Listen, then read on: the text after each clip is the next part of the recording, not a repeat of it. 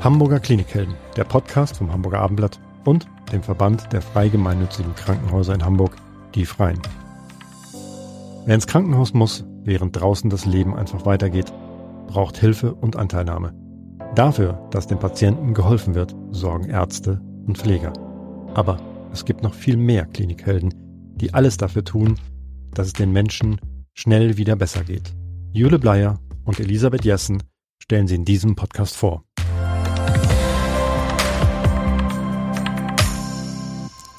Unser heutiger Klinikheld ist Valerie Kitz. Er ist Fachkrankenpfleger für Intensivpflege und Anästhesie am Agaplesion Diakonieklinikum in Eimsbüttel. Hallo Herr Kitz, schön, dass Sie da sind. Hallo, vielen Dank, schön, dass ich da sein darf. Die Intensivstation ist eine herausfordernde in, im Klinikalltag. Warum, da sind Sie jetzt schon seit zehn Jahren, ähm, warum wollten Sie damals unbedingt dahin? Genau, ich bin seit zehn Jahren auf der Intensivstation.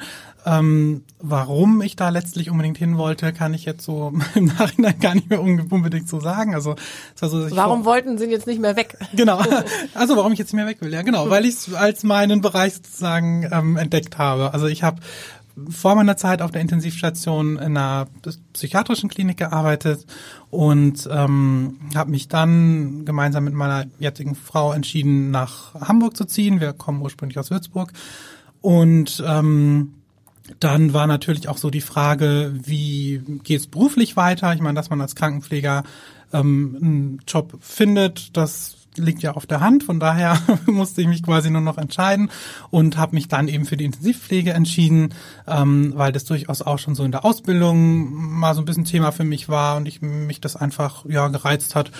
Und dann habe ich mir das einfach angeschaut, habe dann in verschiedenen Kliniken hospitiert und mich dann letztendlich für das ähm, Agaplese- und Diakonieklinikum in Amsterdam entschieden und die Entscheidung bis heute nicht bereut. Sie haben nebenbei ähm, jetzt noch studiert und auch gerade Ihren Master gemacht. Mit welchem Schwerpunkt? Genau, ich habe ähm, einen Masterabschluss in erweiterte klinische Pflege, also letztlich ähm, kann man auch sagen ähm, angewandte Pflegewissenschaften. Da geht es letztlich darum, ähm, pflegewissenschaftliche Erkenntnisse, also, Ken also Kenntnisse aus der Forschung, Ergebnisse aus der Forschung in den ähm, Klinikalltag, in den Alltag der Intensivstation zu integrieren. Also ähm, letztlich für die dort am Arbeiten, für die Pflegenden ähm, greifbar und anwendbar zu machen. Arbeiten Sie denn jetzt noch am Patienten oder machen Sie nur mit Theorie jetzt, wo Sie Ihren Master haben? Gute Frage. Ich ähm, arbeite noch in der direkten Patientinnenversorgung und ähm, das ist auch letztlich mir total wichtig und das ähm, sehe ich auch als Kern meiner Arbeit an. Das ist das, was mir auch einfach total Spaß macht und ähm, wo ich auch einfach weiß, dass ich da gut bin und ähm, Genau, das ähm, ist eben so ein Stellenanteil, den ich jetzt aktuell habe. Ähm, natürlich nicht mehr jeden Tag, so das ist klar, aber ähm, schon noch der Großteil ähm, meiner meiner Stelle und ähm, der zweite Stellenanteil ist dann eben Pflegeentwicklung auf der Intensivstation. Das heißt, Sie schulen Ihre Mitarbeiter und Kollegen ähm, und mit einem ganz bestimmten Schwerpunkt auch. Also Sie haben ja eine, Ihre Masterarbeit beschäftigt sich ja oder hat sich beschäftigt mit Pflegenden und dem Sterbeprozess. Nämlich auf der Intensivstation ähm, ist es ja eben äh, leider auch häufiger der Fall, dass man für einen Patienten nichts mehr tun kann, beziehungsweise man kann wahrscheinlich noch etwas tun in vielen Fällen, das können Sie uns auch gleich nochmal etwas erzählen. Aber erzählen Sie etwas zu diesem Schwerpunkt und wie man da, ähm, ja, was, äh, was Sie da Ihren Mitarbeitern mitgeben und wie das abläuft. Genau. Ich ähm, genau, ich schule Mitarbeitende, das ist richtig, ähm, zu verschiedensten Themen, also alle Themen letztlich, die so mit der Intensivpflege zu tun haben. Und ähm, mein persönlicher Schwerpunkt, ähm, wie Sie ja gerade schon dargelegt haben, ähm, ist so ein bisschen der Umgang mit dem Sterbeprozess auf der Intensivstation und alles, was eben so damit zu tun hat. Ich habe mich in meiner Masterarbeit eben mit der Wahrnehmung des Sterbeprozesses durch Pflegende auf der Intensivstation beschäftigt, ähm, habe dort eben ähm, letztlich untersucht, wie Pflegende den Sterbeprozess wahrnehmen, wie sie ihn ausgestalten, also wie er umgesetzt wird letztlich auf der Intensivstation, so ganz praktisch auch, und ähm, wie, ähm, wie sich das auch auf das berufliche Selbstverständnis auswirkt. Können Sie das mal so ganz praktisch äh, erläutern? Also Sie haben da einen Intensivpatienten und dann sagen die Ärzte schätzungsweise, der wird ja wahrscheinlich, äh, für den können wir nichts mehr tun aus ärztlicher Sicht. Oder wie, wie funktioniert das dann? Und was, wie geht's dann weiter mit so einem Patienten? Was machen Sie als Pflegekräfte? Mhm. Also die Situationen stellen sich natürlich immer total unterschiedlich dar. Das ist sehr, sehr individuell. Und ähm, wie Sie richtig gesagt haben, es ist eine ärztliche Entscheidung, ähm, eine Therapie einzuleiten, eine Therapie fortzuführen, eine Therapie abzubrechen. Ähm, eine Intensivtherapie sage ich immer ganz gerne, also ich sage dann eher intensivtherapeutische Maßnahmen, ähm, weil ähm, man ja die Behandlung nicht plötzlich irgendwie komplett äh, abbricht in dem Sinne. Also es ist ja so, dass es die, die Schwerpunkte sich dann letztlich ändern. Also es ist dann einfach so, dass wir nicht mehr dann diesen, diesen, diesen heilenden, diesen kurativen Ansatz dann letztlich haben, sondern wir haben dann einfach einen anderen Ansatz, diese Person ähm, adäquat zu betreuen. Und ähm, da geht es dann eben um ja palliative Aspekte letztlich ähm, zu integrieren in die Versorgung und ähm, die Bedürfnisorientierung und Symptomkontrolle ist da so eine ganz ähm, zentrale ähm, Sache. Also Symptomkontrolle meint in dem Sinne, die Symptome, die auftreten können, im Sterbeprozess zu kontrollieren, also letztlich ähm, darauf einzugehen. Und da ähm, setzt natürlich so ähm, unsere Arbeit ein, ähm, dass wir als Pflegende eben dann die Person bedürfnis- und symptomorientiert ähm, behandeln. Und ähm, das ist dann eben mitnichten so, dass man dann nichts mehr tun kann, sondern man kann dann eben noch sehr, sehr viel tun. Was zum Beispiel? Können Sie da mal ganz, ganz praktisch sein? Vielleicht, äh, wenn wir jetzt ein Beispiel nehmen, können Sie sagen, ob das äh, in Frage kommt, jemand liegt im Koma und äh, aus ärztlicher Sicht heißt es, der wird nicht wieder aufwachen. Was, wie begleitet man diesen Menschen? dann noch?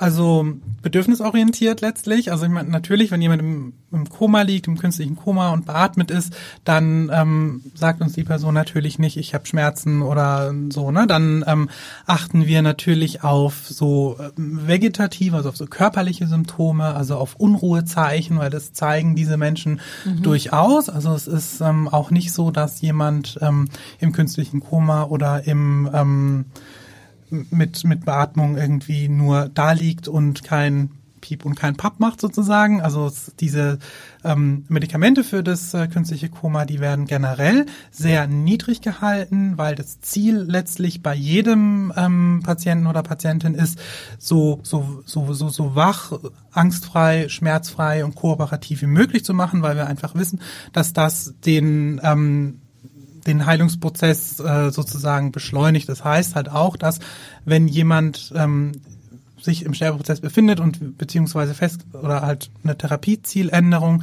wie es ähm, genannt wird, ähm, festgelegt wird, dann ist es nicht unbedingt so, dass die Person dann schon ganz tief im Koma ist. So, ne? Also ähm, von daher haben wir da schon die Möglichkeit, auf so Unruhezustände zu achten oder auch auf Schmerzäußerungen. Da haben wir auch ähm, verschiedene Scores für, die wir ähm, generell im Alltag einsetzen, aber die wir in solchen Situationen halt auch nochmal einsetzen können. Also grimassiert jemand, spannt sich jemand einfach an, wenn ich ihn berühre.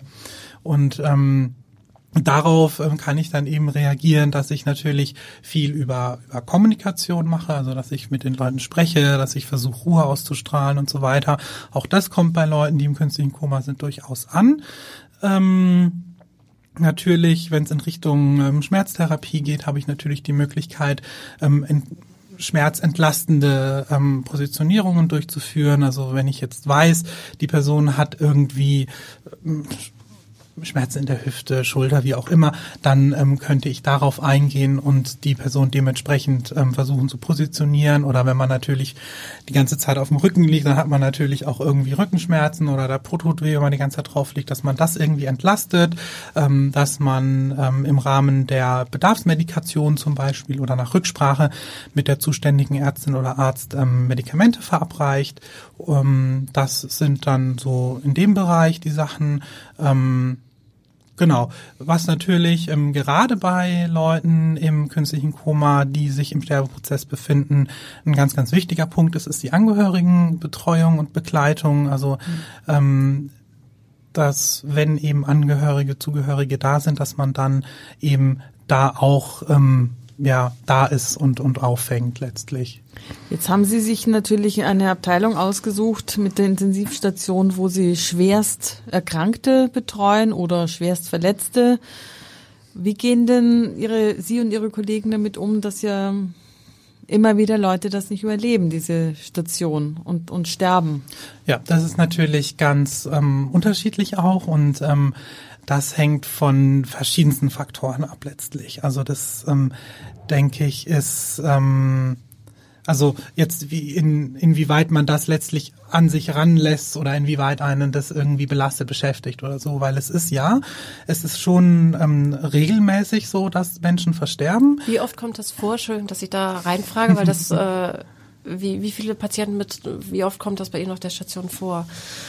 dass jemand verstirbt. Ja, ist immer schwierig, so eine Zahl irgendwie zu sagen, ähm, weil das natürlich auch ja unterschiedlich ist. Also es ist schon mal so, dass ich ähm, wenn ich jetzt so eine, ich sage jetzt mal so eine Woche Dienst habe, dass es dann schon auch mal so ist, dass ich zwei bis drei Leute ähm, begleite im Sterben, aber es kann auch sein, ähm, dass ich mal eins, zwei, drei oder auch mal vier Wochen niemanden begleite oder auch niemand dann verstirbt in der in der Zeit. So, das ist schon unterschiedlich, aber dadurch, dass der Tag ja 24 Stunden hat, ähm, ist es natürlich ähm, kriege ich natürlich auch nicht immer alles direkt mit so, aber ähm, es kommt schon vor, aber die Situationen sind natürlich, wie gesagt, halt auch immer unterschiedlich und ähm, stellen sich einfach auch in dem Sinne unterschiedlich dar, dass es eben Situationen gibt, wo ich das begleite und das mache sozusagen, da vielleicht auch gar nicht viel Vorlauf irgendwie war.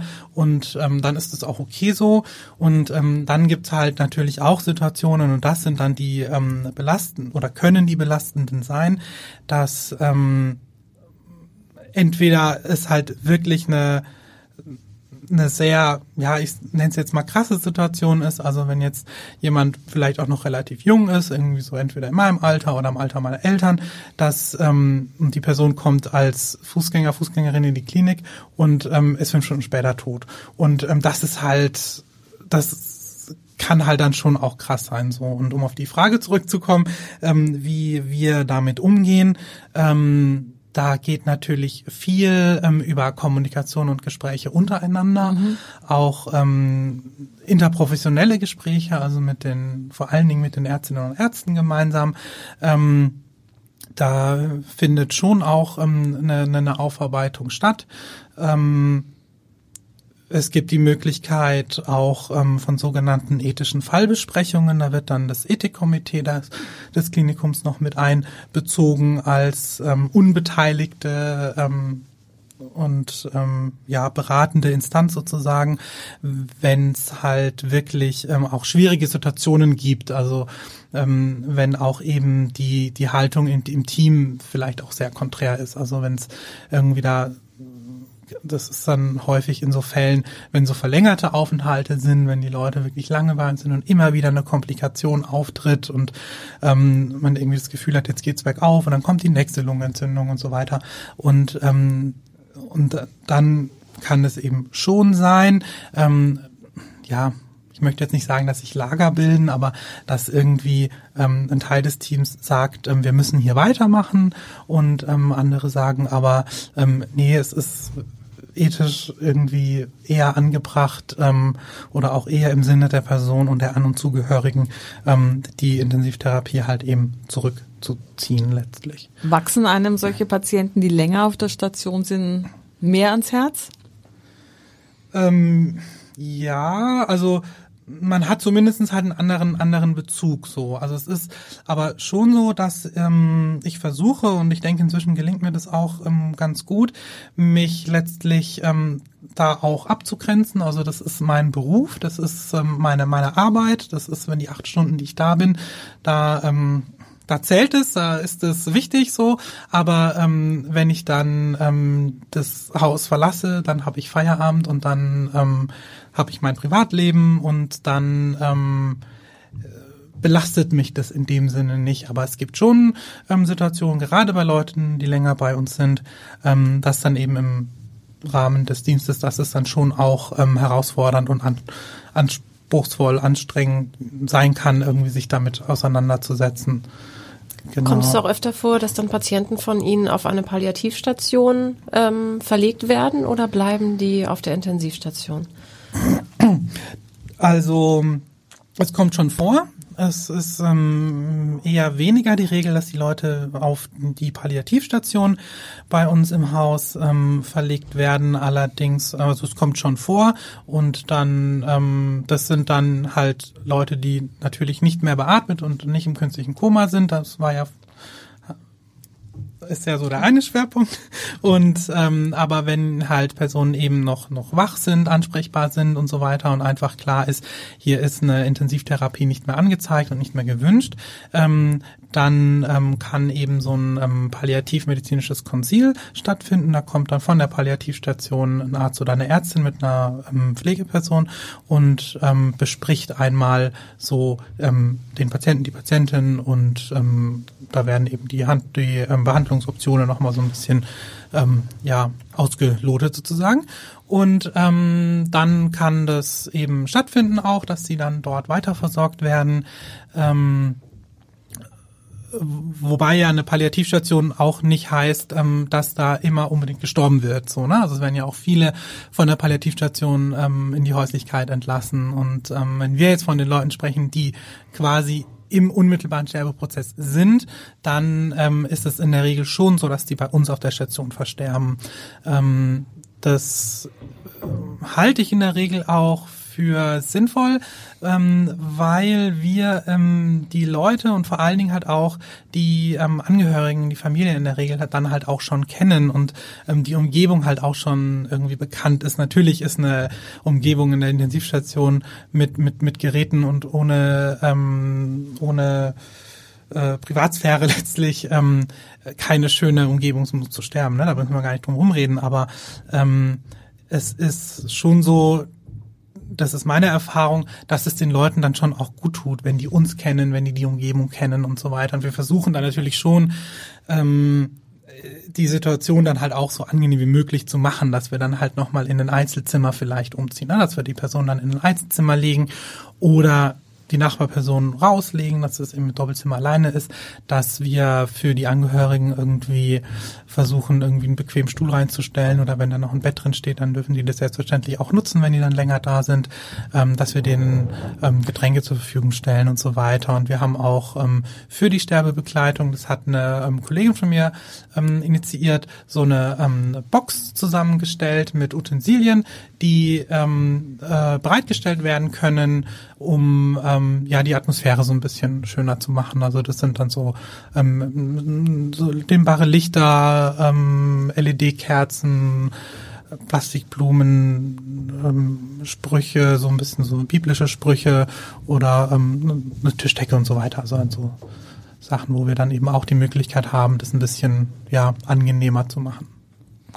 Ich habe äh, Intensivstationen mal erleben dürfen als äh, Angehörige und ich muss echt sagen, das war einfach beeindruckend, wie zugewandt die Pflegerinnen und Pfleger waren. Die haben ja auch mit dem Patienten gesprochen und äh, ja, jetzt fährt er auch wieder 80 Kilometer E-Bike, also insofern hat er es rausgeschafft. Aber ich, äh, ich fand, das war ist eine ganz beeindruckende Arbeit, die da geleistet wird. Das freut mich zu hören, vielen Dank.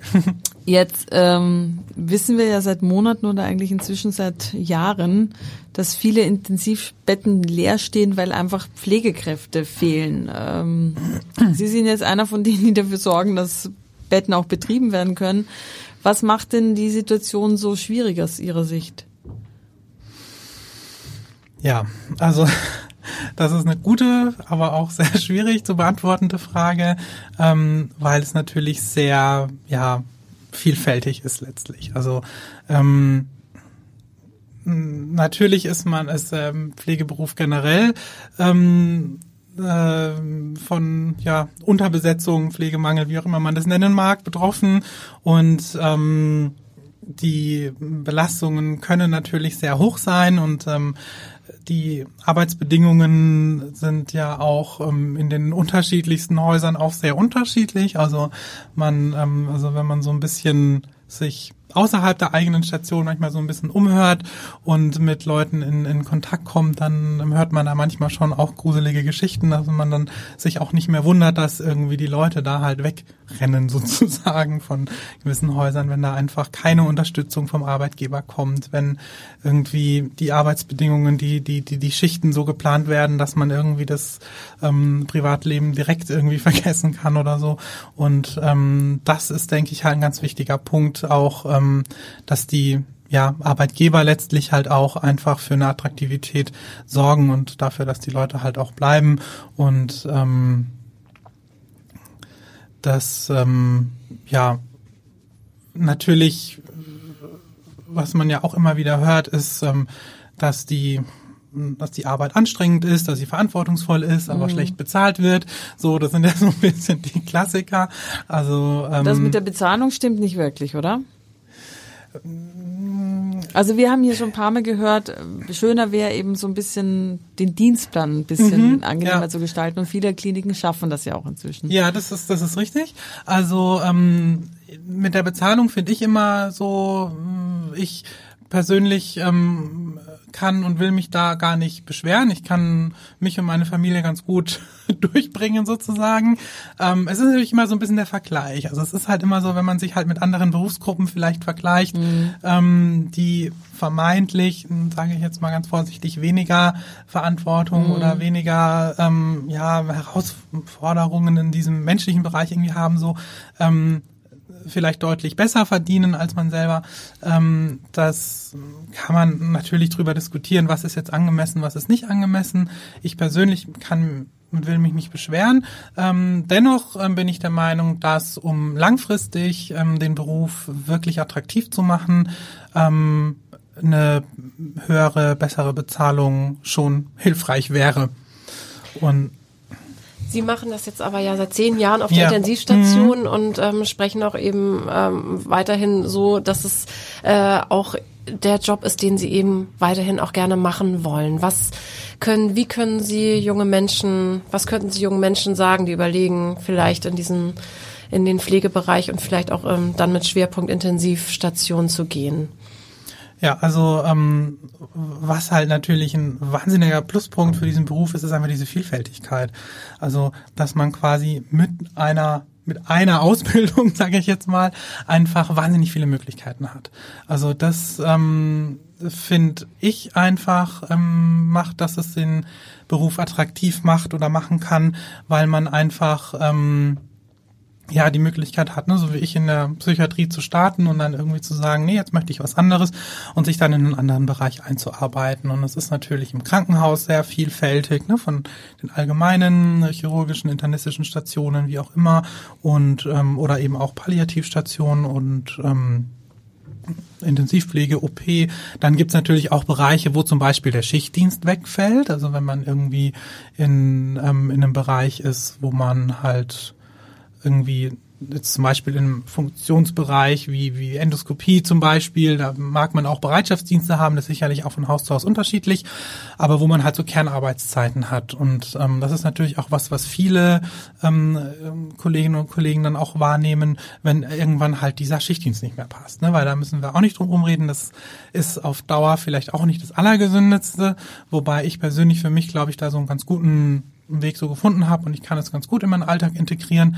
Aber es ist auch völlig okay, wenn es nicht der Fall ist. So und dann hat man halt eben auch die Möglichkeit zu sagen, okay, jetzt gehe ich halt in einen Bereich, ähm, wo ich halt irgendwie von 8 bis 16 Uhr arbeite oder ähm, ich mache ähm, mach, mach eine Fachweiterbildung, ich ähm, mache ein Studium ähm, oder ähm, gehe vielleicht im Bereich der Pflegepädagogik in die Ausbildung, ähm, ins Management, ähm, man kann auch zur Krankenkasse gehen, zum Gesundheitsamt. Also das ist halt was, finde ich, ähm, das war mir zum Beispiel vor der Ausbildung gar nicht so bewusst, dass es wirklich so vielfältig ist.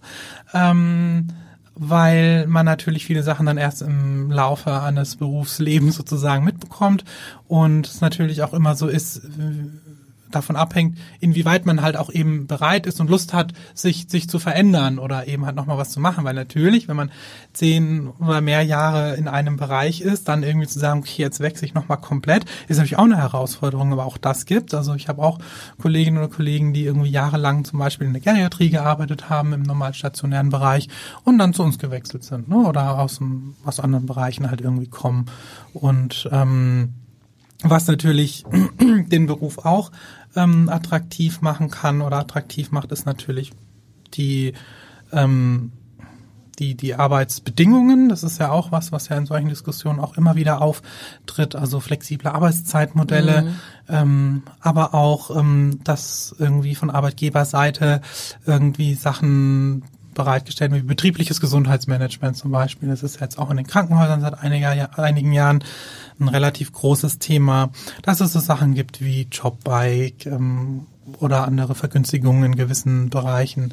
Ähm, Jobrat heißt es, glaube ich. und, genau. Und ähm, das, das ist halt, glaube ich, was. Ähm, und einfach halt auch ähm, in einem Krankenhaus so ähm, der wertschätzende Umgang miteinander. Also dass man einfach halt auch merkt, okay, auch die, ähm, ich nenne es jetzt mal Führungsebene, Management-Ebene, ähm, ähm, respektiert mich und meine Arbeit und nimmt mich da wahr und nimmt mich da ernst. Also und wir wissen natürlich auch äh, seit den letzten Jahren umso mehr, wie wichtig sie sind für die Patientenversorgung. Ich glaube schon, dass das Bewusstsein deutlich gestiegen ist seit äh, Beginn der Corona-Pandemie.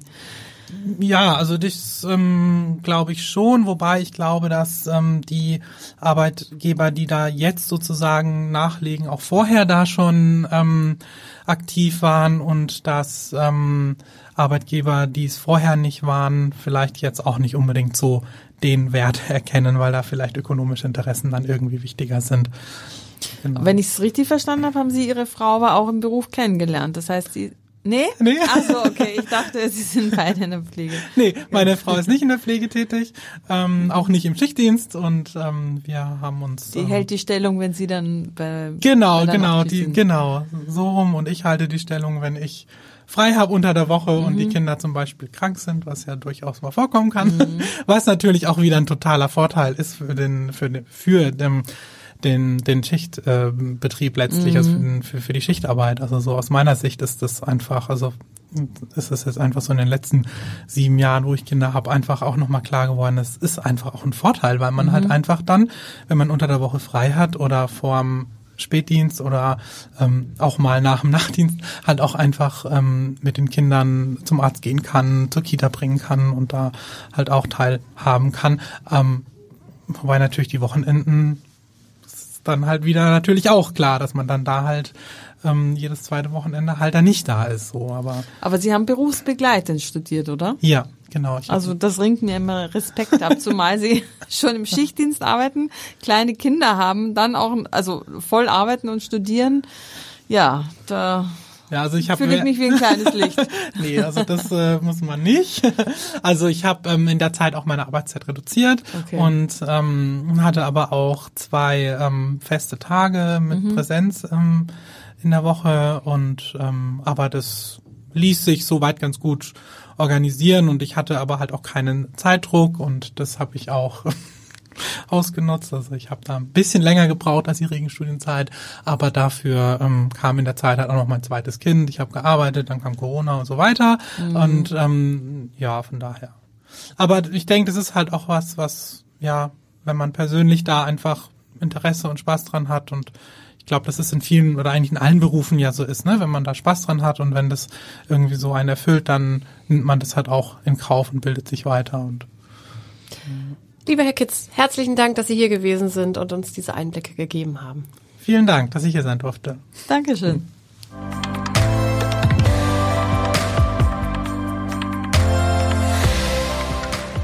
Weitere Podcasts vom Hamburger Abendblatt finden Sie auf abendblatt.de slash podcast.